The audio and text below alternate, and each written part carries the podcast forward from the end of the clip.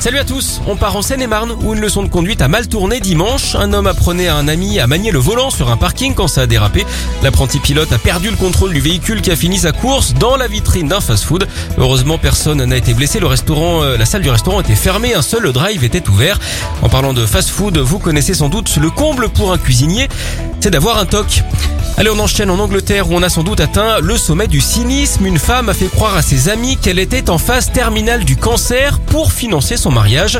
Ses amis, un peu trop naïfs, se sont cotisés pour lui offrir près de 9000 euros pour organiser la cérémonie.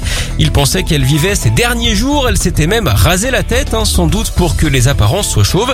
Le club de foot professionnel d'Everton est également tombé dans le panneau. Il a enregistré un message avec ses meilleurs joueurs.